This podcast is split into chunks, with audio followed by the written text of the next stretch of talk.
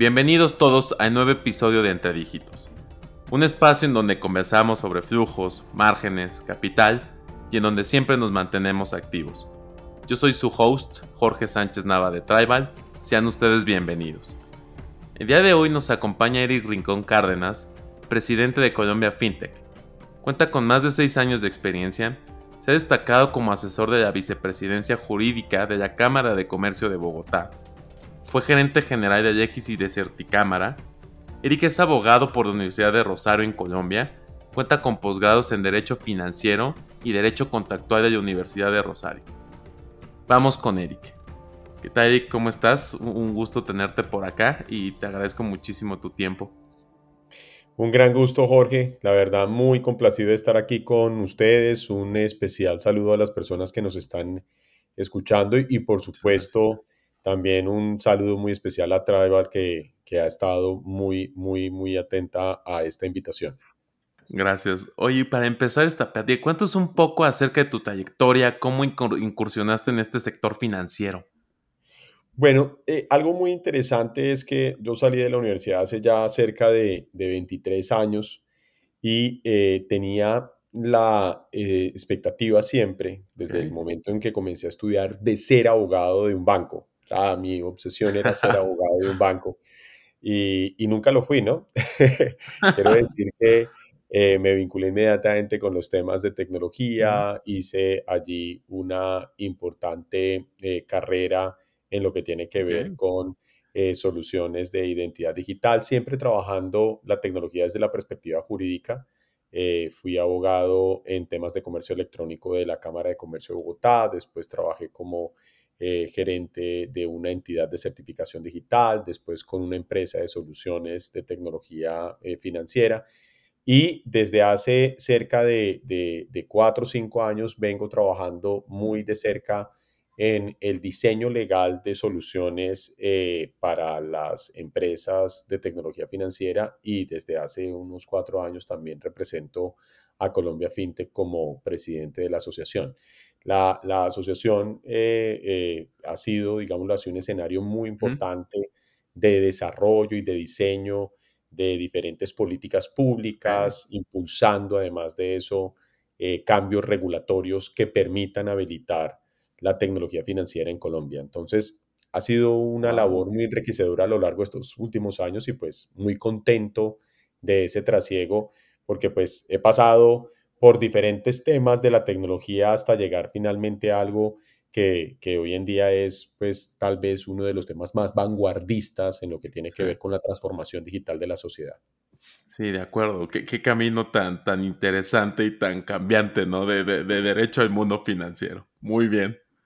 Sí, así es, así es. Así es. Y, algo muy interesante es que eh, siempre tuve la oportunidad de combinar la práctica jurídica en el diseño legal de productos o soluciones de tecnología.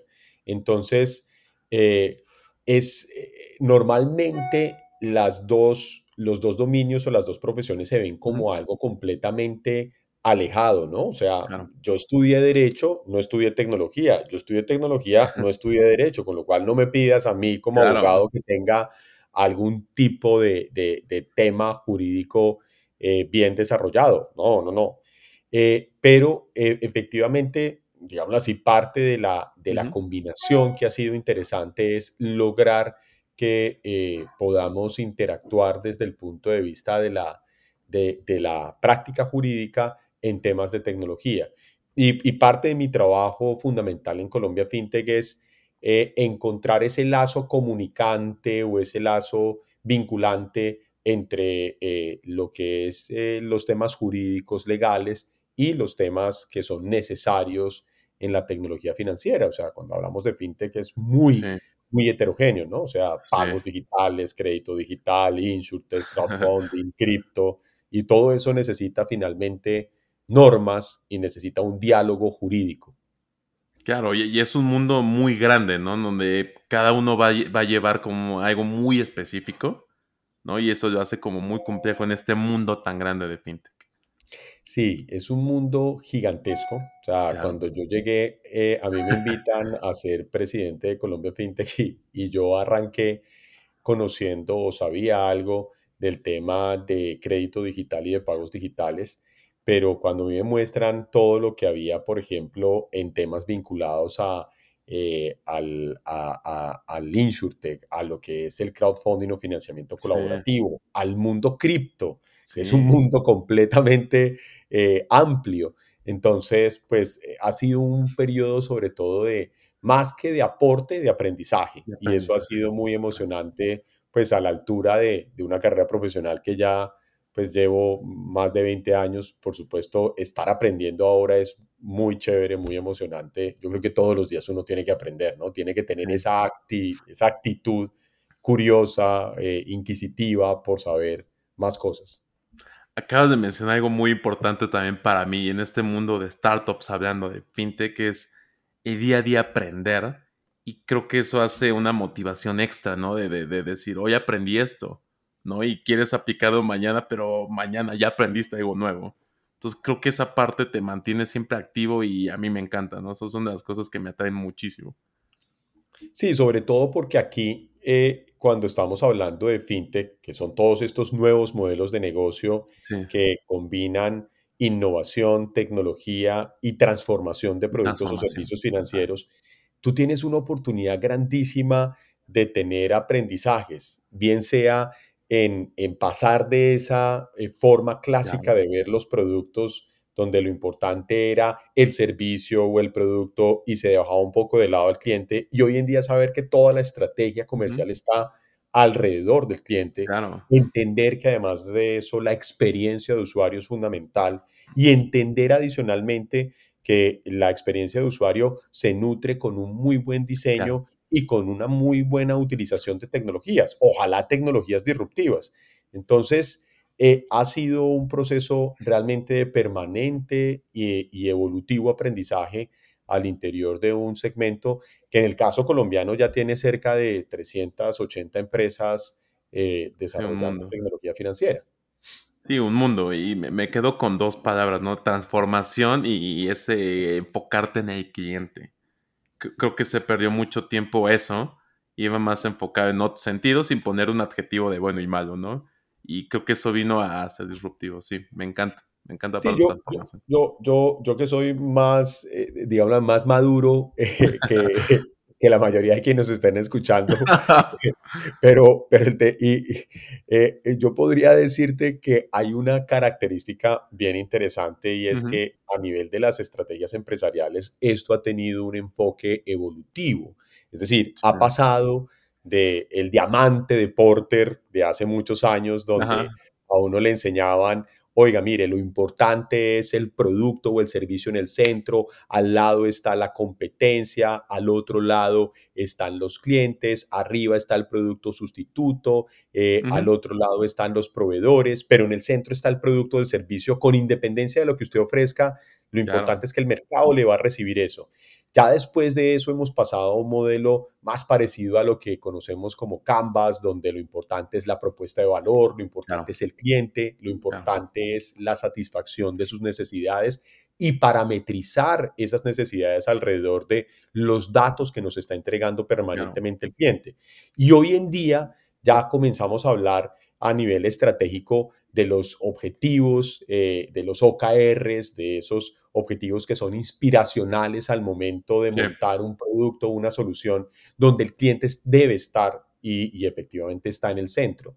Entonces yo creo que ha sido más una construcción de evolución eh, en la medida en que la misma dinámica de la sociedad ha venido cambiando, ha tenido un comportamiento eh, hacia, hacia, hacia mirar eh, las necesidades de los clientes o de los usuarios. Totalmente de acuerdo contigo y, esa data que mencionas creo que es lo que ha hecho el cambio de 180 grados para fijarte, ya teniendo más data, poder saber qué necesita el cliente y atacar eso que necesita el cliente, ¿no? Darle una, eh, esa necesidad cubrirla al 100%. Sí, nosotros antes lo que hacíamos sobre todo era administrar documentos, ¿no? Entonces aquí, por ejemplo, en la operación financiera convencional para solicitar un crédito de consumo, te ponían a diligenciar un el documento de eh, la solicitud de crédito, después la autorización de datos personales, después la autorización para consultas de buros de crédito, después teníamos que firmar el pagaré, la carta de instrucciones del pagaré, el contrato de seguro. Eran Además de eso, seis o siete documentos que tenían exactamente la misma información y eso generaba una gigantesca fricción del lado del consumidor. Y es que te tocaba hacer el diligenciamiento de la misma información y a veces si te quedaba de pronto el número mal escrito o que no se entendía por parte del analista, te tocaba volver a procesar el formulario. Hoy en día lo que administramos ya no son documentos, son datos y hay que consumir inteligentemente la data para lograr que haya eficiencia operacional y para que se puedan crear mejores productos, para que se puedan incluso mitigar de manera más eficiente ciertos riesgos que tiene la operación financiera. Sí, comparto contigo, comparto totalmente contigo. Oye, Eric, platícanos un poquito cómo se vive ese día a día en Colombia FinTech. ¿Qué destacas de tu trabajo? Bueno, algo muy chévere es que es un trabajo eh, que está sobre todo sustentado en un gran equipo de trabajo. Nosotros tenemos hoy en día en la asociación una estructura, cuando arrancamos Colombia FinTech, eh, eh, yo no estuve en el momento fundacional, pero eh, estuve un año después. éramos apenas, el, el, momento de arranque eran 13 empresas, cuando yo llegué eran aproximadamente unas 60 eh, eh, hoy en día somos más de 350 empresas vinculadas a la asociación. El staff éramos dos personas, estábamos dos personas al frente de la asociación para administrar a 60. Hoy en día pues ya somos 12 personas las vinculadas. Es un equipo muy empoderado que afortunadamente tiene muy claro cuáles son sus diferentes funciones frente a la atención eh, de los clientes y darles valor agregado todo el tiempo a los miembros de Colombia FinTech.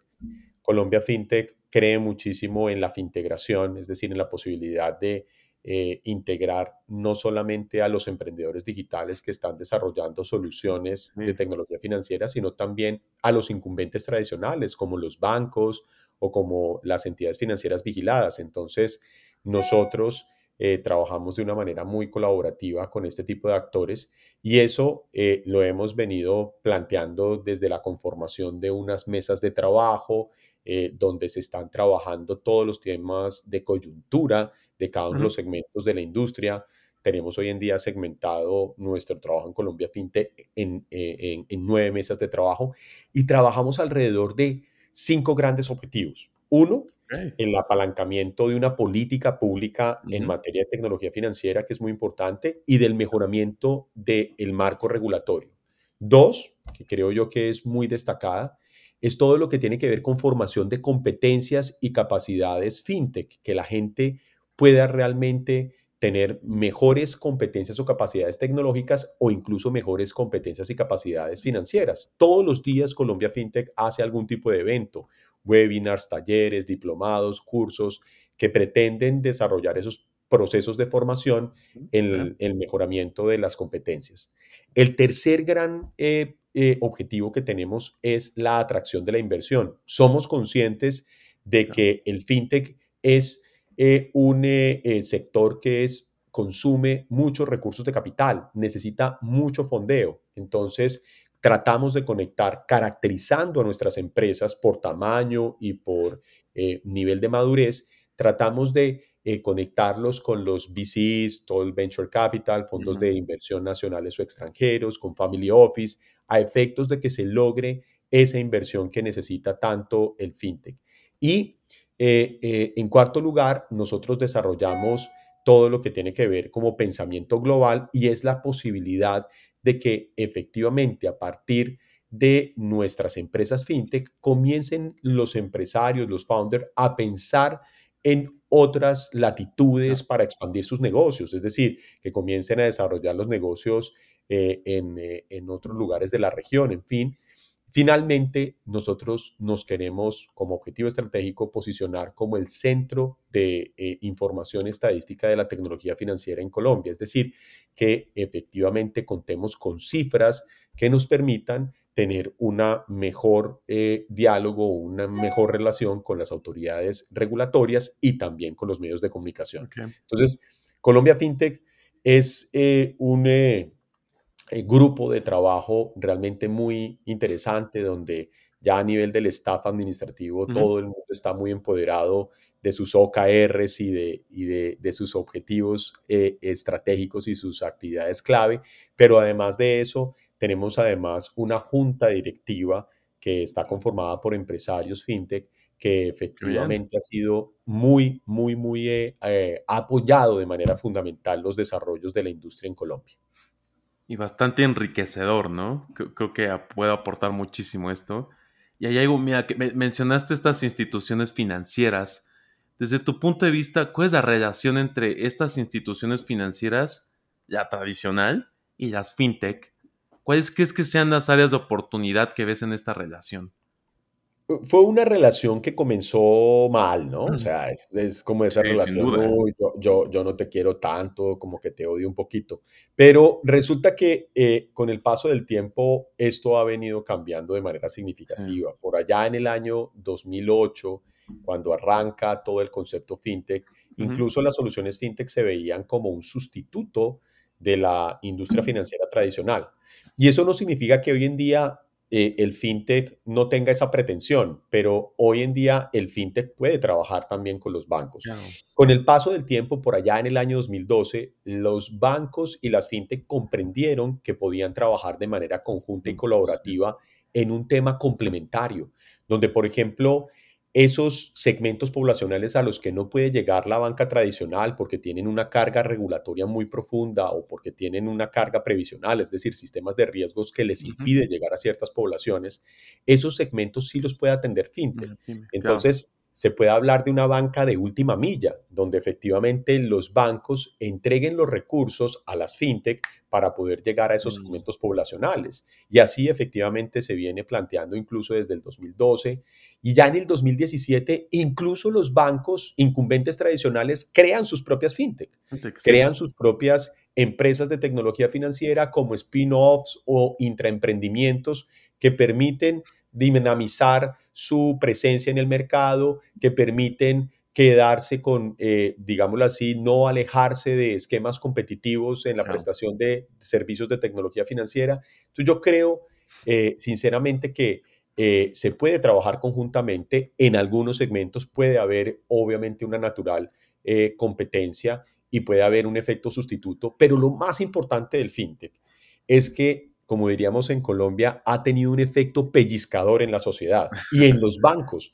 Y es que ha logrado que los bancos reaccionen y comiencen a proveer servicios utilizando tecnología en el front a sus clientes. Los bancos estaban muy acostumbrados a que tenían tecnología, mucha tecnología en el back office y en el middle office, pero del cara al cliente no tenían tecnología. hoy en día, hoy en día los bancos comienzan a ver en fintech un esquema donde se puede otorgar, donde se puede desarrollar producto o servicio financiero de manera frontal y es ahí donde FinTech ha tenido un efecto muy interesante en la competencia financiera, porque efectivamente ha logrado modernizar estructuras y se han logrado desarrollar este tipo de temas eh, eh, eh, de una manera mucho más, más clara, ¿no?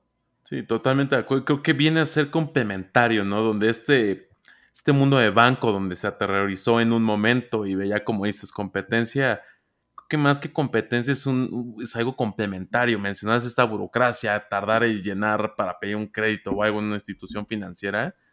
O sea, viene a complementar esa parte y creo que pueden convivir, como dices, en ciertos sectores muy bien. Y pues ese complemento que, que ya hace falta a, los bancos. me, parece algo bastante bueno hoy en día que tengamos esta gama, ¿no? Esta amplitud de, poder seleccionar hacia dónde quieres ir. Sin duda, sin duda. Yo creo que eso es algo que, se ha logrado. FinTech, eh, si ese es el único logro que ha tenido FinTech y es lograr que los bancos tengan un eh, desarrollo mucho más competitivo y que hayan eh, introducido tecnología en la prestación del servicio frontal del cliente, ya fintech se puede dar por bien servido. Ahora, yo creo que eh, eh, eh, claramente el futuro es fintech, es decir, y los bancos lo han entendido. Los bancos, como te decía, ya comienzan muchos de ellos a transformarse en organizaciones más de tecnología financiera. Eh, los incumbentes tradicionales eh, eh, comienzan a ver que muchos de sus procesos deben ser revisados y deben ser actualizados en función de las necesidades que tiene el mercado.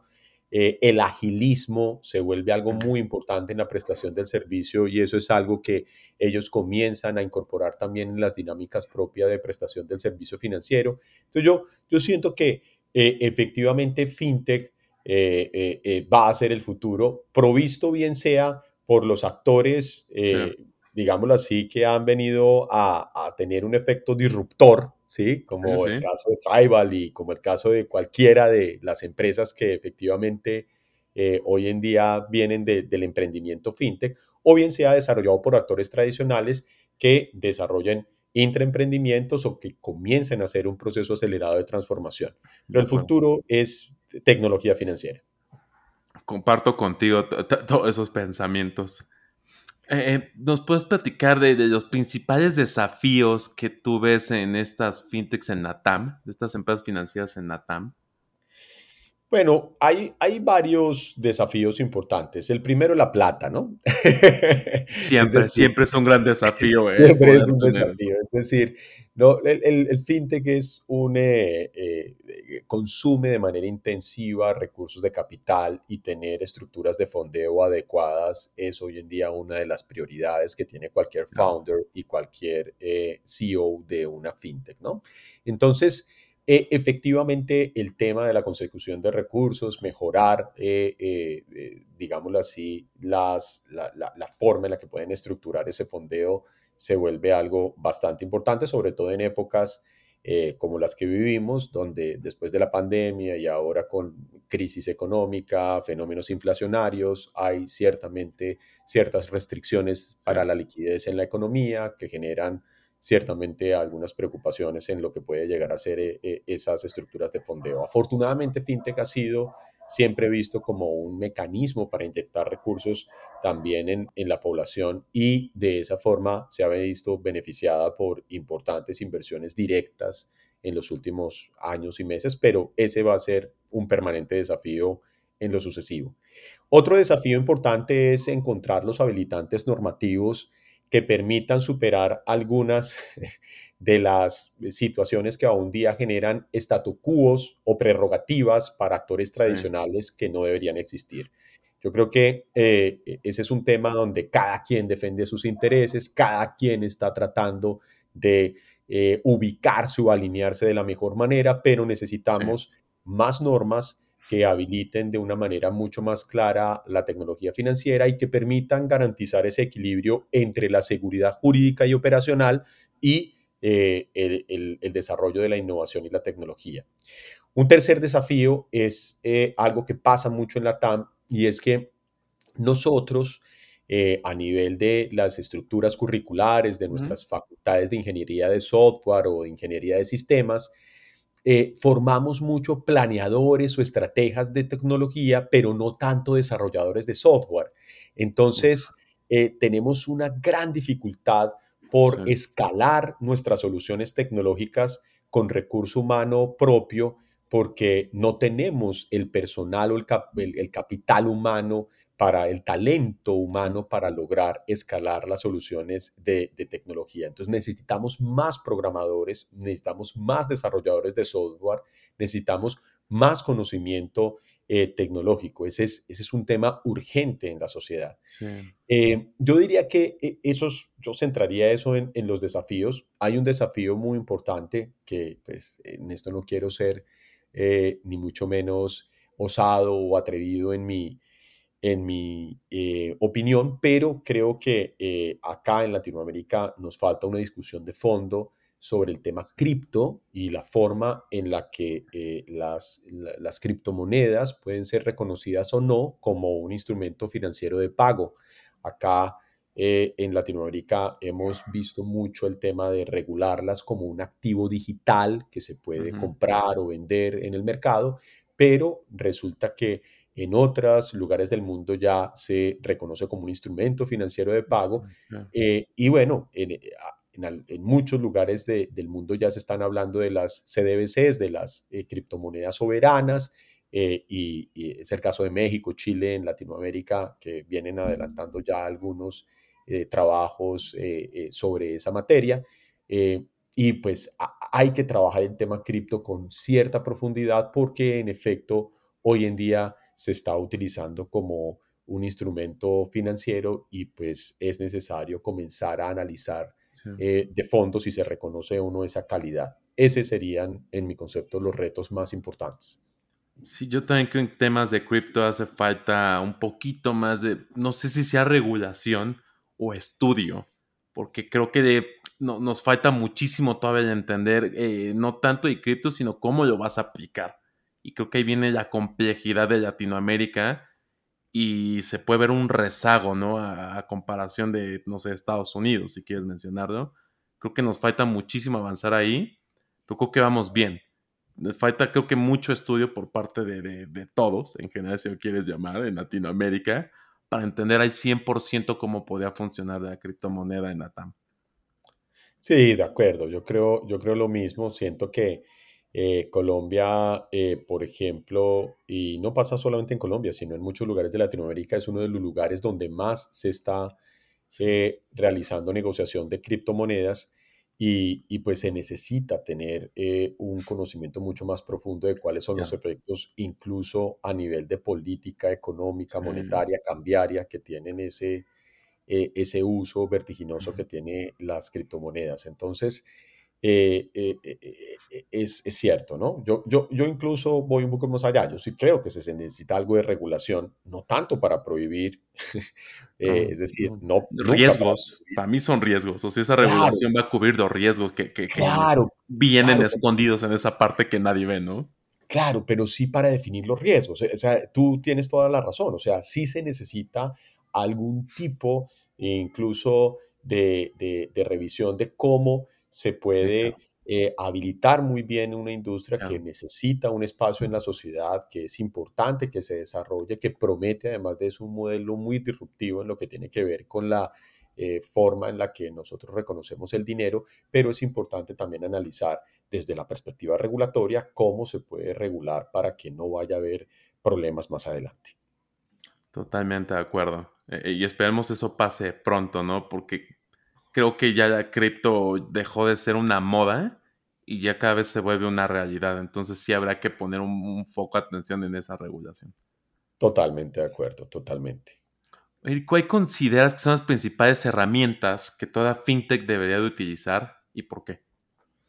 Bueno, yo creo que eh, el fintech eh, debe seguir profundizando mucho el uso de, de, temas como inteligencia artificial o big data, sobre todo a nivel de lo que es el scoring o el análisis eh, de crédito y sobre, en soluciones de financiamiento alternativo para los clientes. Es decir, tener eh, grandes volúmenes de datos, saberlos administrar y saber reconocer cómo la información eh, que se encuentra dispuesta en diferentes fuentes nos sirve para establecer la capacidad de crédito de una persona resulta hoy en día fundamental para lograr inclusión financiera. Entonces, eh, eh, el, hecho de que yo pueda utilizar de una manera realmente eh, asertiva soluciones de inteligencia artificial, big data, se vuelve muy importante. Esas tecnologías que nosotros acá denominamos como las tecnologías de la cuarta revolución industrial y que nos suena tan lindo a nivel discursivo, pues tienen que trasladarse realmente a una aplicación práctica que permita que más segmentos poblacionales puedan acceder a productos o servicios financieros y que eh, eh, no dependamos únicamente de los análisis realizados por buros de crédito o cosas de ese estilo. Sí, totalmente de, acuerdo. ¿Cuál crees que es el perfil de los usuarios que buscan este servicio? O sea, puede ser de nicho, ¿no? Pero ¿qué tipo de perfil crees tú?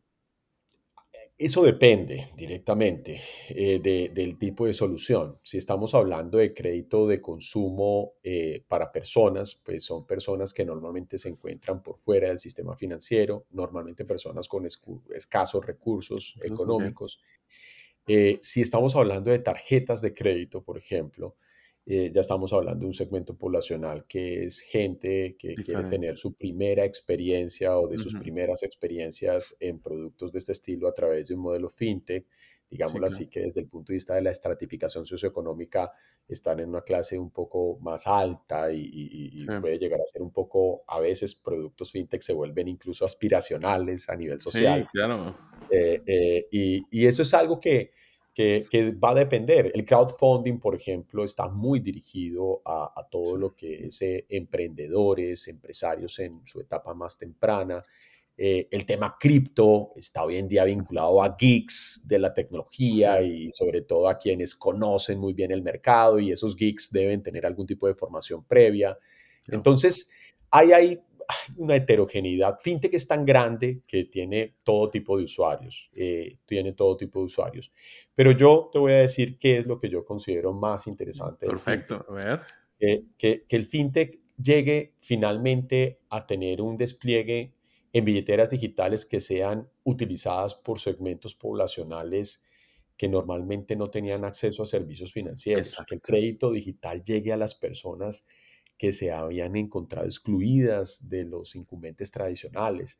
El fintech, ese fintech que logra la verdadera inclusión financiera, ese fintech que logra llegar a los segmentos poblacionales más desfavorecidos, me parece a mí que es el gran propósito que debe tener el fintech en la sociedad y es y es, e, ese es un tema de impacto social, ese es un tema de, de, impacto humano, ¿no? Lograr llegar a las personas que más requieren los recursos em, porque pues son quienes necesitan hoy en día eh, una mano mucho más clara, ¿no? Y mucho más fuerte, ¿no? Ya como dices, pues tienen ya dentada esta desventaja y creo que esta, este apoyo que puede llegar a dar las fintech, pues normalmente no lo encuentras en otro lado, ¿no? Era muy complicado que podías acercarte a una institución financiera eh, si una persona de bajos recursos, hablando específicamente de ese, de ese target y que te dieran dinero, ¿no? Que luego para ti puede ser para emprender o arrancar ese pequeño negocio de ilusión que tienes para, para tu día a día. Así es, así es, completamente de acuerdo. Sí, creo que eso es lo, fundamental, lograr llegar a esos segmentos poblacionales que realmente lo necesitan. Totalmente de acuerdo. Hoy sabemos, hablando de este mundo digital y cambios, que, que la pandemia a ver, generó cambios, ¿no? Y vino a trasladar de forma masiva al mundo digital todo, ¿no? Aumentaron con esto, pues, gran cantidad de gente que se quisiera mover al mundo digital y con esto trae un riesgo las estafas, ¿no? Que, que bueno, obviamente si incrementas una parte de, de, la digitalización, vienen más estafas virtuales. ¿Cómo crees que se puede reducir este riesgo o este margen que, que viene creciendo? Porque es complicado atacarlo de forma digital. Bueno, yo, yo creo que el tema más importante y, y, es para nosotros algo fundamental en la actualidad es entender que cuando estamos utilizando información electrónica, cuando estamos atendiendo servicios financieros electrónicos, hay riesgos vinculados a la operación, riesgos como son la suplantación de identidad, el riesgo de crédito, en fin. Las empresas fintech deben desarrollar sistemas de administración de riesgo. Más allá de que buena parte de ellas no tengan vigilancia financiera, es una buena práctica, es un estándar adecuado dentro de la industria tener realmente sistemas prudenciales o administración de riesgo que permitan eliminar fraudes o que permitan mitigar el impacto de los fraudes. Entonces yo siento que eh, aquí hay varias claves importantes, sobre todo en el financiamiento alternativo. Tener unos muy buenos sistemas que permitan verificar la identidad digital de las personas para eliminar el riesgo de fraude de identidad, que es algo que viene azotando muchísimo o viene afectando muchísimo al sistema fintech. El tema de tener un muy buen sistema de administración de riesgo de crédito y por supuesto tener la organización a nivel operacional que nos permita también tener sistemas de administración del riesgo operativo. Entonces, las fintech, no por el hecho de ser fintech y de ser tech y nuevas, innovadoras, pueden llegar a ser empresas que sean vistas como ligeras en la adopción o en la eh, forma en la que revisan los riesgos. Deben trabajar muy de la mano del control de riesgos permanentes y este es un tema que, que, hemos venido trabajando incluso acá en la industria en Colombia, generando buenas prácticas a nivel de autorregulación a nivel de autorregulación que permitan proteger los intereses, sobre todo de los consumidores. Sí, totalmente de acuerdo. Creo que esa autorregulación es necesaria en este momento, ¿no? De, de, tú poner ese mismo freno. Sí, así es. Eh, la clave aquí es autorregularse. Sí, creo que por el momento no, no, no nos queda de, otra, ¿no? No nos queda de otra, así es. Oye, ya para concluir, ¿hay algo que quieras recomendar a aquellas personas que buscan incursionar en este sector? Bueno, estudiar, que, no lleguen, que no lleguen como yo, que sabía muy poquito. No, mentiras. El tema de estudiar es chévere en el sentido de, educación financiera, ¿no? O sea, hay, que, hay que de verdad trabajar muchísimo en la educación financiera de la sociedad, hay que buscar que las personas tengan mayores conocimientos eh, al momento de tener un crédito, de abordar una obligación financiera, de tener una billetera, saber cuáles son sus compromisos, cuáles son sus obligaciones. Entonces yo creo que lo más importante es, y es algo en lo que FinTech también tiene que trabajar, es en educar financieramente de manera adecuada a los segmentos poblacionales a los cuales van dirigidas las soluciones. Lo otro que yo creo que es importante es eh, eh, verificar muy bien la idoneidad de las empresas que están desarrollando este tipo de servicios, porque como tú lo decías, no necesariamente todo lo que brilla es oro y, puede haber eh, lamentablemente algunos que mostrándose como fintech estén generando estafas o que lamentablemente abusen de los derechos del consumidor financiero. Y, ese es un tema que, también es un trabajo permanente de nosotros como ecosistema, es lograr que las, diferentes condiciones de los consumidores financieros sean adecuadamente protegidas, ¿no? Em, y ese, ese es eh, mi concepto como los temas clave, eh, eh, tratar adicionalmente de, de entender eh, bien la dinámica de desarrollo de algunos de estos modelos de negocio. Eh, no es fácil. No, no es nada fácil. Es, es, un ecosistema muy amplio. Es eh, muy amplio. Si uno se quiere meter en el fintech completo, pues es difícil. Pero, es complejo, ¿eh? Es un mundo complejo y modelos complejos, sí. Sí, entonces hay que, sí hay que tratar de, entrar de manera ilustrada, es decir, informándose y de manera muy informada y saber algo que, a veces, mm, por ejemplo, pasa mucho con los, eh, con algunos emprendedores digitales, y es que no conocen, por ejemplo, algunas restricciones regulatorias y salen con soluciones al mercado que pueden tener importantes fricciones legales o eh, violación de la ley. Entonces, es importante que eso también quede muy bien resuelto al momento de abordar un producto o un servicio financiero. Sí, yo, me quedo con la parte de estudiar y yo creo que es de ambos lados. Yo sí creo que es responsabilidad de ambos lados, tanto como usuario como fintech, de estar informado qué pasa justo para evitar este tipo de riesgos de que pues, sacas un producto que pues la regulación te había dicho que no y no tienes ese conocimiento y pues ya se volvió un problema tanto para el usuario como para ti como fintech. Así es, así es. Perfecto, pues eh, te agradezco muchísimo tu tiempo. La verdad, este, disfruté muchísimo la plática. No, muchísimas gracias a ti, Jorge, por la invitación y nuevamente, pues, a todos que nos están escuchando, un agradecimiento muy especial desde Colombia. FinTech muy dispuestos para atender cualquier nueva inquietud y, aquí estamos eh, eh, trabajando mucho por la tecnología financiera en nuestro país. Te agradezco. Con esto concluimos este episodio de Entre Dígitos. De nuevo, Eric, muchas gracias por acompañarnos y un placer tenerte por acá. Y muchas gracias a ustedes que nos escuchan por estar pendiente de nuestro siguiente episodio. Yo soy su anfitrión Jorge Sánchez y nos vemos en la siguiente edición. No olvides suscribirte a nuestro canal de YouTube o en tu plataforma de audio favorito. Hasta la próxima.